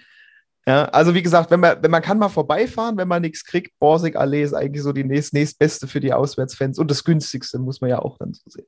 Das notieren wir uns. Also, kommenden Freitag gastiert München erstmals dort. Und ganz wichtig, das zweite Gastspiel von München in Frankfurt ist am, an Heilig Drei König am 6.1. Und dann gibt's meines Wissens, ähm, ich schneide das raus, falls das nicht so sein sollte, aber da bin ich mir sehr sicher, die EHC-Fans on Tour haben dort was organisiert. Also am 6.1. Ähm, bitte anmelden. Wir packen auch die Links, die Links in die Show Notes. Und das wäre dann tatsächlich auch das Spiel, wo ich gucke, dass wir uns treffen in Frankfurt. Ähm, Bamble Hockey featuring Packmas, also der Stammtisch. Vielleicht sieht man sich ja auch in München beim ersten Gastspiel. Vielleicht geht sich's aus. Es würde mich sehr, sehr freuen. Ähm, wir hätten jetzt auch noch mehr über Sponsoren sprechen können oder über noch mehr Geschichte, aber wir müssen uns ja für das nächste Treffen, denke ich mal, noch ein bisschen was offen halten. Ja, und vielleicht haben wir bis dahin auch einen Sponsor. Das wäre dann ganz praktisch. Dann könnten wir uns da besser drüber unterhalten. Ja, sag mal so, einen ziemlich heißen Sponsor passend zur äh, Hallentemperatur habt ihr ja. Den geilsten Sponsor der Liga. Das auf alle Fälle. Auf unserem Rücken. Und äh, auch beim Eishockey ist er Backerl Fotzen, wie man uns sagt, äh, schnell aufgerissen. ich weiß nicht, Alex, hast du es verstanden? Ich, Äh, ähm, ich ich kann es mir so ein bisschen denken. Ja, Okay, kurze gut. Völkerverständigung, Erfotzen in Bayern ist ja äh, eine Ohrfeige. Okay, Ja, das war, ähm, es war fürs, fürs Niveau in, es- in dieser Sequenz war das genau das Beste, glaube ich, zum Abschluss. Ich glaube, wir müssen ich gerade sagen, das beste Schlusswort. Also wir freuen uns auf alle Fälle über jeden Einzelnen, ähm, der, der zu uns kommt ähm, aus, der, aus der Münchner Fangemeinde. Und ähm, ihr, ihr werdet sehen, wir sind extrem gastfreundlich. Wir freuen uns extrem über, über jeden einzelnen Fan, der von anderen ähm, Standorten zu uns kommt. Selbst mit Iserlohn gab es keine Probleme letzte Woche. Also da hat sich einiges geändert in Frankfurt. Und äh, ja, kommt, kommt in, in Strömen äh, zu uns in die Eissporthalle. Das ist das Wort zu diesem Slot. Ich bedanke mich ganz herzlich bei euch, bei Phil und Alex vom Bamble Hockey Podcast äh, für die Infos über Frankfurt und äh, wir freuen uns auf ein historisches erstes Duell seit 20,5 Jahren zwischen Frankfurt und München. Merci euch und äh, bis ganz bald. Bis bald, mach's gut. Bis bald. Ciao. So, da sind wir zurück in der Abendrunde vom Parkmas Podcast Folge 108 und ähm, wollen wir mal so ein bisschen jetzt nach vorne blicken. Äh, wir haben es ja schon so leicht äh, thematisiert, dass äh, das Luxusproblem, das bei München langsam kommt. Egel, du hast es vorhin schon angesprochen, wer da jetzt schön langsam wieder aufs Eis zurückkehrt. Wer auf Instagram mal so ein bisschen, ähm, nennen wir es mal, recherchiert, hat gesehen, dass Trevor Parks zurück auf dem Eis ist. Das heißt, der schnürt wieder Schlittschuhe, der ist da wieder aktiv. Wie schnell er dann wieder im Kader des EHC sein wird, das können wir natürlich jetzt noch äh, schlecht beurteilen. Fakt ist aber, der Weg ist nicht mehr ein allzu langer. Und ähm, im Vorgespräch hat der Helmut schon gesagt, wollen wir mal gucken, einfach mal live, ohne Vorbereitung, wie wir jetzt rein zusammenstellen würden, wenn denn die ganzen Leute zurückkehren. Und ich habe das Gefühl, lieber Helmut, es wird nicht so einfach. Es wird definitiv nicht so einfach. Also, wenn wir jetzt mal so die Reihen von heute einfach mal zugrunde legen, allein von den Namen wird es halt schon schwer. Also, ich meine, dass beim ERC keine wirkliche erste Reihe, erste, zweite, dritte Reihe so gibt, ne? das ja immer mehr oder weniger durchgewürfelt wird, also von den Eiszeiten her. Ich meine, ich meine, heute hat Patrick Hager in der dritten Reihe gespielt. Ähm, es wird, es wird ein bisschen schwierig. Wo, wo fangen wir an? Wie, wie wollen wir zuerst einbauen? Trevor Parks. Nee, wir wissen ja, dass äh, Suba und Lutz äh, definitiv Genau. äh, wieder aus Nordamerika zurück sind und Bareka weiß ich auch mit ziemlicher Sicherheit, dass er auch wieder fit ist. Haben wir schon mal drei So. junge, potenzielle. Und normalerweise würdest du jetzt sagen, ja, junge mit Potenzial, vierte Reihe. Wollen wir mal auf die heutige vierte Reihe gucken? Ja. Da hätten wir äh, im Angriff Philipp Grening, äh, Sebastian Zimmermann und Veit Oswald. ja. Und als Verteidiger Nick Append- Appendino. ja. Also Appendino ist, äh, finde ich übrigens nicht diskutabel, den rauszurotieren. Ja. Mhm. Ähm, macht meines Erachtens da einen super Job. Und das freut mich persönlich sehr für ihn nach dieser langen Leidenszeit. Ja, also ich glaube, in der Defense, da, da tut es eher gut, dass äh, Maxi Zuber wieder kommt. Ja. Generell um die, die Reihen, also man muss es ja schon fast sagen. Also Ja, das ist ja aber- schon ein echtes Update Äh, oder Upgrade. Welcher Verteidiger geht dafür? Tja. Mhm. Ja, ähm, ich würde ja fast sagen, da kannst du, kannst du zum Beispiel einen Daubi wieder nach vorne, aber da hast du dann das gleiche Ja. Problem, da hast du da wieder mehr und wir kommen ja jetzt Mhm. gleich auf die Namen noch zu sprechen, die dazukommen. Uh. Wird Also aktuell die- die- werden, das zu moderieren. Die Defense-Couples heute gegen Iserlohn waren Abelshauser Boyle, McKiernan Redmond und Blam Daubner. Mhm. Und Appendino als siebter, ne? Genau. Ah, Richtig. ja. Genau. Mhm. Jetzt kommt Zuber. Also nominell müsstest du eigentlich Maxi Daubner wieder rausrotieren, weil er Ja. eigentlich ja, klar, er wird mittlerweile als Verteidiger gelistet, aber das ist ein Universalspieler, den stellst du überall hin. Und wenn ich einen, jetzt blöde gesagt, wenn ich einen äh, Experten habe. Ja, aber willst du den dann aus dem kompletten Line-Up rausnehmen? Der Genau Daubi das genau das ist mein Problem. Viel. Und okay, legen wir mal, dann einigen wir uns mal drauf, den Daubi quasi wie so eine Karte mal kurz neben den Stapel zu legen. Legen wir den Daumen mal neben die, Genau. den Stapel. So, Dann gehen wir mal jetzt die aktuellen, äh, die, die, äh, die, die Offense-Trios mal durch. Reihe 1 waren heute Chris de Sousa, Yassin Elis, Austin Ortega. Die zweite Reihe äh, Ben Street, Freddy Tiffels und Andy Eder. Dritte Reihe Patrick Hager, Maxi Kastner und Justin Schütz. Und wie schon angesprochen, in der vierten Reihe hatten wir Philipp Krening, Sebastian Zimmermann und, Zimmermann und Veit Oswald. So. Ja, und jetzt wird's eng. Trevor jetzt hast Parks du den Daubi, jetzt hast du den Vareka und jetzt hast du den Lutz. als Junge. Mhm. Und dann haben wir noch zwei Oldies mit Trevor Parks und Ben Smith. Ja, und Ben Smith, glaube ich, würde schon irgendwie gerne ir- irgendeine Reihe centern. Das kann er wohl gerüchteweise auch ganz gut. Dann wäre eigentlich der erste, und das tut mir fast ein bisschen leid, den du rausnehmen müsstet, Philipp Krening. Ja. Ja, aber jetzt gehen wir mal nach dem Leistungsprinzip, du kannst ihn nicht raustun. Aber, wenn- aber wenn du einen Ben Smith hast, dann Ja, aber äh, rein, jetzt, was wir jetzt gesehen haben, alleine schon äh, gegen den, gegen den AIV, äh, wenn du rein nach Leistung gehst, dann kannst du Training nicht raustun. Dann würde ich jetzt aber beispielsweise sagen, dann nehme ich einen Sebastian Zimmermann vom, als Left Wing raus und Philipp Ja. Krening ist ja ein, ein Linksschütze, dann Mhm. würde ich den auf links stellen. Okay, gut. Okay. Da gehen wir mit, glaube ich. Jetzt lassen wir mal, ähm, äh, stellen wir mal die Kardinalsfrage. Street, Tiffels, Parks. Die Dann kannst du du- eigentlich momentan so nicht aufstellen, weil das, weil Street und Tiffels mittlerweile so wunderbar mit Andy Eder äh, Ja. harmonieren. Ja. Wo Wow. stellst du Trevor Parks hin? Also ich hätte die Reihe tatsächlich schon wieder reaktiviert. Aber da hast du halt das Problem natürlich mit Andy Eder. Ich weiß nicht, wir haben, wenn wir mal jetzt so die, klar, wie gesagt, die paar Spiele jetzt, aber mir hat, wir haben letztes Jahr die Reihe mit, mit äh, Tiffels, Street, Parks. Das war mehr oder weniger die Reihe und die würde ich gerne so wieder auch sehen. Also ich würde tatsächlich aus der Reihe Andy Eder rausnehmen und da wieder Parks entsprechend Und einsetzen. wo würdest du Andi Eder hinsetzen? Andi Eder würde ich dann, nächster Härtefall, in die Kastner-Hager-Reihe und dafür Schütz raus. Und da sind wir wieder auf einer, auf einer Wellenlänge tatsächlich, Helmut, weil ich momentan würde ich tatsächlich einen Justin Schütz eher mal aus, der, aus, aus dem Lineup rausnehmen. Und das tut mir Also- ehrlich gesagt ein bisschen weh. Mhm.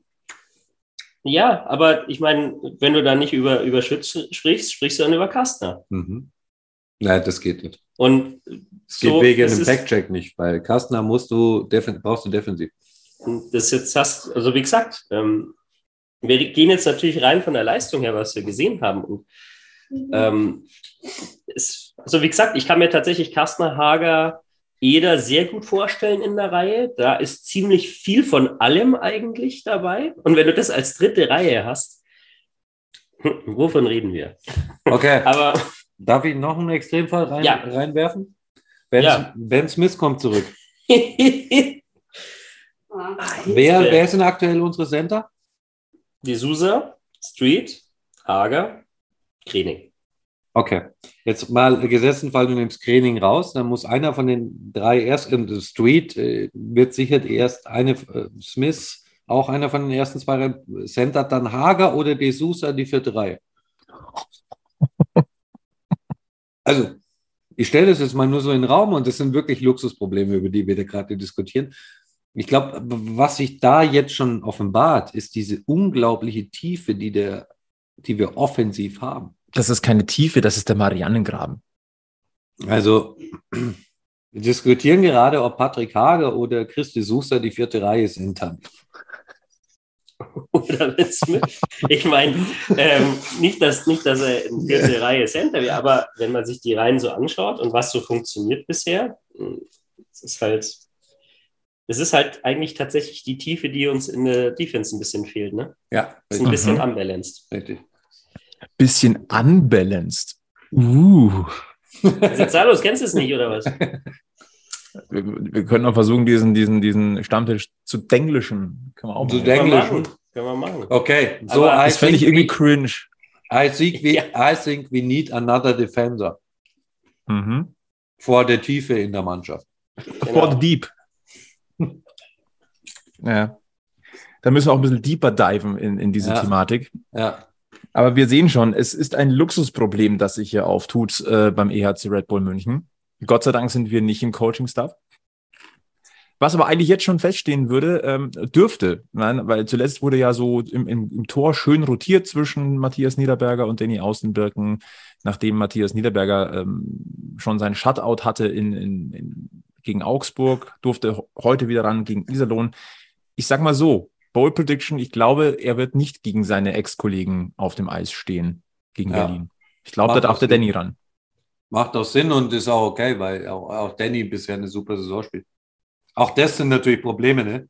Das sind wahnsinnige Danny Probleme. aus dem Birken oder Matthias Weißt du-. Weißt du, wir haben schon wieder ein Torhüter-Thema in München. Ja. Nur diesmal komplett anders. Ja, Jeder kein Thema. Also, also ein bisschen muss man jetzt schon, ich sage das ja ungern und ich lobe ihn ungern. Ne, Spaß beiseite, das hat der Christian schon gut gemacht dieses Jahr. Mhm. Hat er. Also bis Ja. jetzt kann man, muss man sagen, ähm, das Ja. hat alles Hand und Fuß und das macht Ja. Spaß. Ähm, bevor wir unseren Blick vom Eis wegrichten, so ein bisschen neben das Eis nochmal eine Seidinfo, äh, Seidenberg-Info. Ist es ja eigentlich.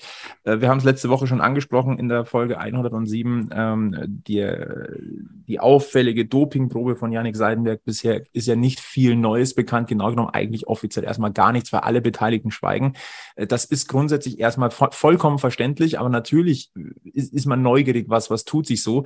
Die einzige Info, die so ein bisschen noch nach außen gedrungen ist, äh, und zwar äh, hat das äh, der äh, hochverehrte Kollege Bernd Schwickerath nachrecherchiert. Äh, Diese betroffene Dopingprobe, die bei Yannick Seidenberg auffällig gewesen war, ist wohl schon ein wenig älter. Es ist, ist die Rede von ein paar Monaten äh, und die wurde anscheinend im Rahmen einer DEB-Maßnahme genommen. Das ist auch das Einzige, was an einer weiteren, als, äh, an weiteren Informationen äh, auf äh, dem Tablett liegt.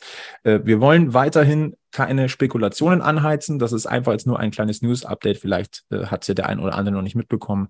Ähm, es gilt weiterhin die Unschuldsvermutung und ähm, Bei mir schließt sich nicht wieder ein paar Monate Zeitversatz sein können. ich bin kein Anti-Doping-Experte. Ja, ich auch nicht, aber also wenn, sei es mal dahingestellt, ob das jetzt eine korrekte Probe oder nicht korrekte Probe ist, da bin ich ja völlig bei euch. Wir werden da kein abschließendes Urteil fällen und äh, auch kein Statement abgeben. Aber wenn man jetzt davon ausgeht, da ist ein Verdacht im Raum, weil irgendwas auffällig war, warum dauert es dann ein paar Monate, bis irgendwas passiert? Also unabhängig von Janik Seidenberg jetzt finde ich das schon einen äh, langen Zeitraum. Ja. Stellen Sie ziemlich viele Fragen. Aber wir werden hier nicht rumspekulieren. Das war einfach nur ein kleines News-Update. Und Ja, ja. äh, Wenn, wenn es dort was zu, äh, noch zu diskutieren gibt, weil es neue belastbare Fakten gibt, dann äh, werden wir das an diesem Stammtisch sicher äh, tun.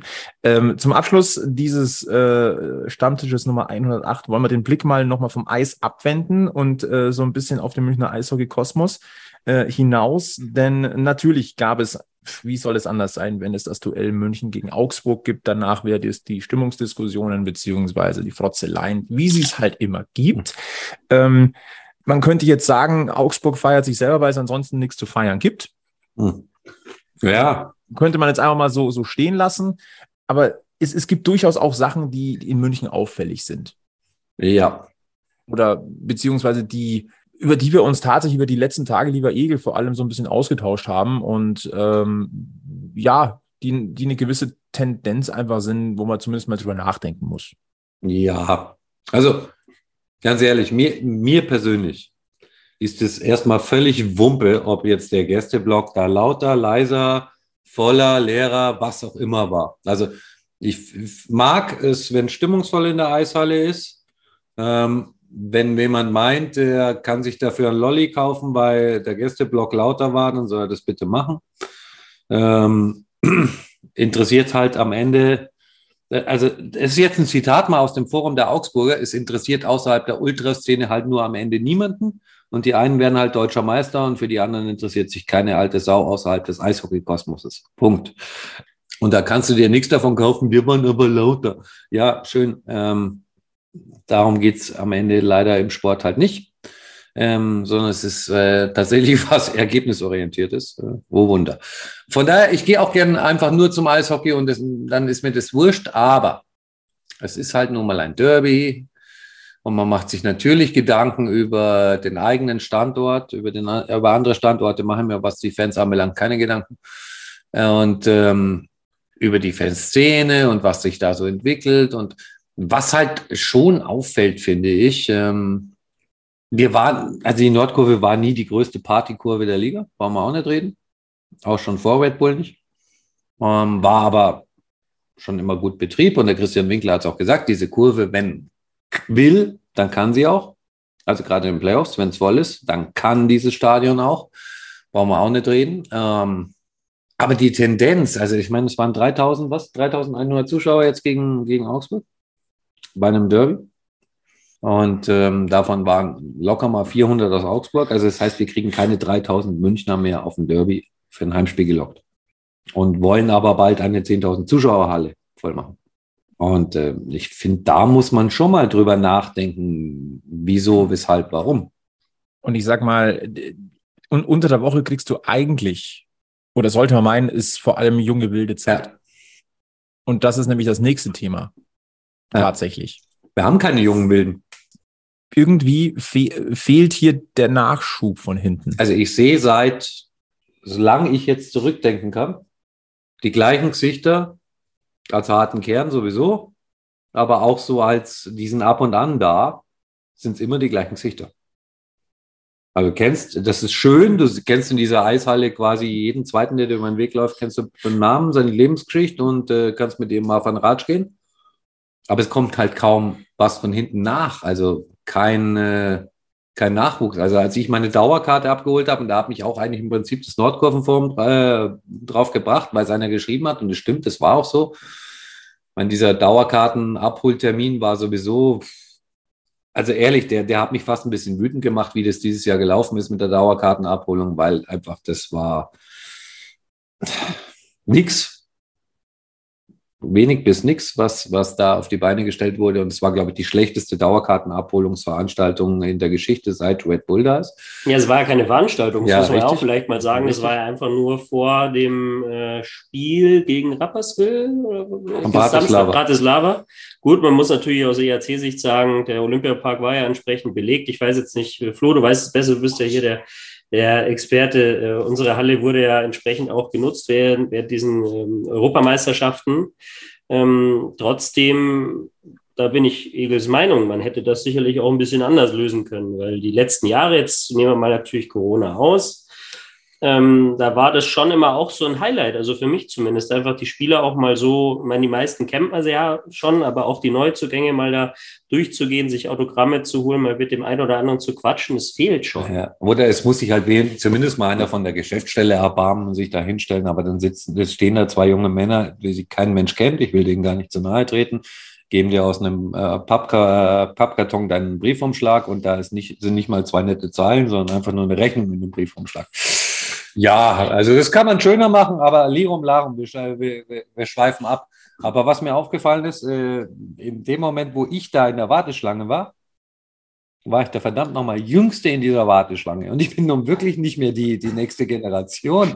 Ähm, also der Verein muss sich Gedanken machen, wie erreiche ich ähm, die Jüngeren. Den harten Kern habe ich. Aber die Jüngeren erreiche ich meines Erachtens nur über, ich muss mich irgendwie mit was identifizieren können und es muss irgendwie meine Stadt betreffen. Wir hatten das Thema schon x-mal. Weißt du, wir alten Idioten, wir werden auch weiter zum Eishockey gehen, ob jetzt da ERC München steht oder sonst was. Aber die Jüngeren, weiß ich nicht, wie du kriegst. Ich glaube nicht, dass du die kriegst mit einer hippen neuen Halle und äh, auch nicht nur mit, äh, mit, wir wären deutscher Meister, weil wenn einer ein deutscher Meister wär, äh, sehen will, dann geht er zum FC Bayern. Das ist, so Wort. Äh, aber da ist es ja mittlerweile auch ja, langweilig. Richtig. Also du kriegst sie nur, indem du ihnen was bietest, was ein Benefit ist und ähm, im Moment fehlt mir sogar der Benefit. Also, wo, wo ich jetzt gerade den Vorteil habe, in die Halle zu gehen, anstatt auf der Couch Magenta zu gucken, boah, da wird das Eis im Moment echt dünn. Helmut, was sind deine Gedanken? Also beim letzten muss ich dir, muss ich dir ja tatsächlich widersprechen. Es geht nichts über das Live-Erlebnis und vor allem ähm, beim Eishockey ist es extrem so. Ich weiß, äh, Flo, du hast ja auch eine Fußball- Affinität. Und ich finde, so dieser Unterschied zwischen Fernsehfußball und Live-Fußball, der ist natürlich da, aber der ist nicht so groß wie beim Eishockey. Und der EHC macht dieses oder hat, hat es die letzten Jahre ja, so, so, wie wir in die Halle gekommen sind oder kon konnten, ja immer auch diese Spätzle-Ticket-Aktion gemacht. Die fand ich auch immer ganz gut und die habe ich auch immer genutzt, um Leute auch mitzunehmen ja, sowas musst du mal machen. Sowas musst du öfters machen. Problem ist halt bei uns in der Halle derzeit immer noch so dieses, die Sitzplatzsituation. Das ist so. Ähm, die meisten neuen Leute, die kommen, habe ich das Gefühl, die wollen nicht stehen. Ich stehe selber ja auch nicht mehr. Aber ich glaube, die, die Leute, die jetzt kommen wollen, wenn welche kommen wollen, wenn man sie animiert dazu über solche Aktionen, die wollen halt sitzen. Und da wird es halt dann tatsächlich ein bisschen schwierig. Aber ist ein super schwieriges Thema. Aber es ist mir ging es im Übrigen ähnlich. Wir haben die nicht zusammen abgeholt, die Dauerkarte. Jetzt bin ich nicht mega alt, jetzt aber auch nicht mehr mega jung, aber ich war auch in der Gruppe wirklich, ja, an sich der Jüngste. Ähm, das kann man schon beobachten, diese Entwicklung. Und das ist für den Sport schade, weil es einfach eine geile Live-Sportart ist. Ist es. Ähm, die Frage, die sich dann nochmal dazu ein bisschen auftut, tatsächlich, und vielleicht steche ich jetzt ein kleines Wespennest, weiß ich nicht, ich werde es gleich rausfinden. Ähm, es ist ja nicht so, dass man nicht immer mal wieder auch jüngere Gesichter sieht. Die sieht man aber halt nur einmal. Ja. Auch äh, auf den Stehplätzen. Da stelle ich jetzt mal die provokante Frage: Werden die verjagt? Weil Hashtag, ich bin, so, ich bin schon immer da gestanden, geh weg. Also ich weiß nicht, du, du bist ja in der Kurve, aber ist jetzt bei euch die Situation so, dass sich keiner mehr dazustellen könnte? Nein, also bei weitem nicht. Also wirklich bei weitem. Also wie gesagt, es war ja auch nur einfach eine Vermutung, die ich so, die ich so gesehen habe, dass halt Leute eher sitzen wollen statt stehen. Aber natürlich, weiß nicht, also Platz wäre doch in der Kurve. Ich glaube einfach, dass man im Moment das Problem hat, man ist weder Fisch noch Fleisch. Man ist weder der erfolgreich, äh, erfolgreiche, ständig Titel sammelnde Mega-Verein, der hier ähm, so einen richtig geilen Event bietet, weil es liegt auch an der Halle. Und man ist aber auch nicht mehr der kultige Münchner Verein, der ähm, den irgendwie was auszeichnet, ein Alleinstellungsmerkmal, wo du sagst, jo. Also man ist, um es auf den Fußball zu übertragen, man ist weder der FC Bayern noch 1860. Mhm. Keine Identität. Und das bedeutet jetzt, wir müssen warten, bis der, bis der Garten kommt. Ja, aber ich weiß nicht, ob es ein Konzept passt. für eine Identität gibt. also was will man sein? Ich kann es nur immer wieder betonen. Keine Sau in München geht langfristig auf Sicht zu den Red Bulls. Das wird nicht passieren. Wir tun es. Wir werden es auch weiterhin tun. Ich gehe aber da nicht hin wegen der Red Bulls, und ich gehe dahin, weil ich schon beim ERC war. Wäre ich vorher nicht beim ERC gewesen, wäre ich jetzt nicht da wegen der Red Bulls. Das Gute ist, dass die Saison noch sehr lang ist und sie noch viel tun kann. Und wenn wir auf den Spielplan gucken, dann merken wir, dass der nämlich langsam richtig Fahrt aufnimmt. Und ganz ehrlich, ich habe so mega Bock drauf. Weil wenn man jetzt mal guckt, dass die nächsten Spiele, Berlin daheim, in Frankfurt, Ingolstadt daheim, Tampere daheim. Freunde, die nächsten Spiele, es juckt. Äh, das ist übrigens die nächste Nummer, ne? Daheim, daheim, daheim, daheim. Den Leuten geht's Geld aus. Das ist wieder, das ist ein gesellschaftliches Problem tatsächlich. Und auch da sehe ich gewisse Themen auf uns äh, zukommen. Ja, aber auch da muss man sich mal über was überlegen, von wegen, äh, wenn ich jetzt äh, Tickets für drei oder vier Spiele kaufe, dann kriege ich es fünfte umsonst oder keine Ahnung. Es gibt äh, viele Ideen. Die wir dann auch weiter, wenn sie dann kommen, auch weiterhin diskutieren werden Ja. an diesem Stammtisch. Biegen wir auf die Zielgerade ein? Haben wir eigentlich irgendwas vergessen? Auf, also mein, mein schlauer Zettel ist jetzt äh, leer. Ich habe gar keinen schlauen Zettel, weil ich habe ja einen schlauen Helmut neben mir und äh, Der sagt, ich glaube, wir haben alles besprochen. So sei es dann. Dann verweisen wir erstmal wieder auf unsere ähm, Social Media Kanäle, auf äh, dann natürlich äh, auf äh, alle Podcatcher, wo, wo ihr uns findet. Abonniert diesen Podcast, sagt es weiter, hinterlasst äh, hohe Bewertungen. Das freut uns immer. Ähm, hört gerne mal rein bei den Jungs vom Bamble Hockey. Äh, verlinken wir euch in den Show Notes. Da gab es ja die kleine Empfehlung, ähm, wer sich da für die Geschichte interessiert. Kleiner äh, Spoiler. So unterschiedlich sind München und Frankfurt in, in der Hockeygeschichte gar nicht das stimmt. ist so. Und äh, ja, ansonsten verbleiben wir wie immer mit den besten weiß-blauen Grüßen vom Eishockey-Stammtisch. Bleibt gesundheitlich negativ, bleibt mental positiv äh, und naja, ihr, ihr wisst es ja selber. Immer schön am Puck bleiben. Bis zum nächsten Mal bei Packmas. Servus! Servus. Wir